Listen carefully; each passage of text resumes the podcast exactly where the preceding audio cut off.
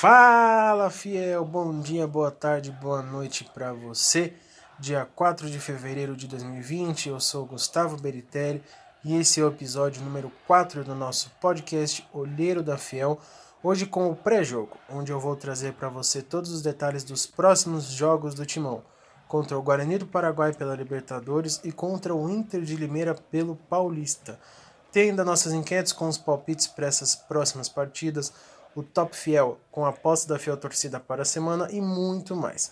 Tudo isso numa dose de muita informação e corintianismo como sempre. Pois é, Fiel, está chegando a hora do Corinthians estrear na Libertadores depois de jogar a Sul-Americana no ano passado. Na verdade, a estreia na pré-Libertadores.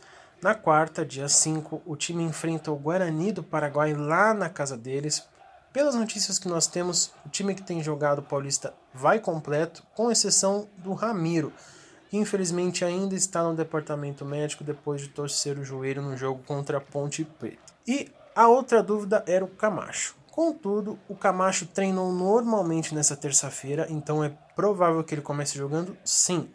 Ao que tudo indica, o time do Corinthians vai com Cássio, Fagner, Pedro Henrique e Gil e Sid Clay na esquerda.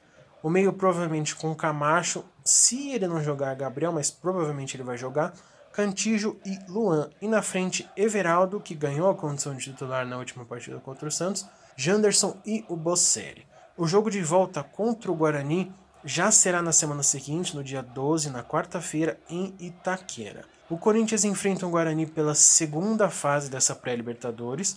O Guarani que na primeira eliminou o San José, São José da Bolívia. O primeiro jogo foi na Bolívia e foi vencido pelo Guarani por 1 a 0. E na volta no Paraguai, o Guarani atropelou, meteu 4 a 0. É válido lembrar que nesse jogo de volta, o time do San José foi totalmente reserva, porque os titulares estavam com salários atrasados e se recusaram a jogar. Então a gente não pode considerar tanto essa goleada.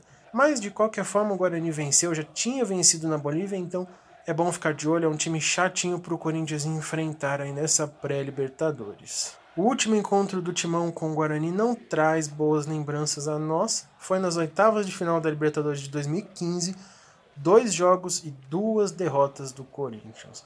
Vamos esperar que seja bem diferente dessa vez. Meu palpite para o jogo contra o Guarani lá no Paraguai é 2 a 1 para o Corinthians. O Timão está jogando com mais ofensividade nessa temporada, de uma forma bastante intensa em quase todos os jogos com o Thiago Nunes. Fez gol antes dos 15 minutos de jogo. Então eu acredito no time que vai marcar gols lá. Mas também tem tomado gols. Só não tomou gol do Santos. E como lá o Guarani deve tentar um bom jogo, um jogo ofensivo, um resultado bom para tentar ter uma volta mais tranquila aqui no jogo em Itaquera, eu acho que eles vão pressionar. Por isso, para mim, o resultado 2 a 1 gols do Bocelli e do Luan se redimindo aí nos últimos jogos que têm sido bem ruins, bem apagados. O Corinthians passando pela Guarani ainda terá uma terceira fase dessa pré-Libertadores antes da fase de grupos. Classificado, na terceira fase o Timão vai enfrentar o vencedor de Cerro Largo do Uruguai e Palestino do Chile. Tudo em sequência, sempre nos meios de semana. Passando da terceira fase, aí sim, enfim, fase de grupos. E lá a gente vai ter um derby paulista. O caminho do Corinthians leva o time ao grupo que tem Palmeiras, o Tigre da Argentina e o Bolívar da Bolívia. No final de semana, o Corinthians recebe em Itaquera o Inter de Limeira, num jogo válido pela quinta rodada do Paulistão. Nós não sabemos ainda qual será o time que vai jogar, mas a campanha do Inter tem sido bem fraca, então acredita-se pelo menos num time misto do Corinthians, com alguns titulares e alguns poupados para esse jogo.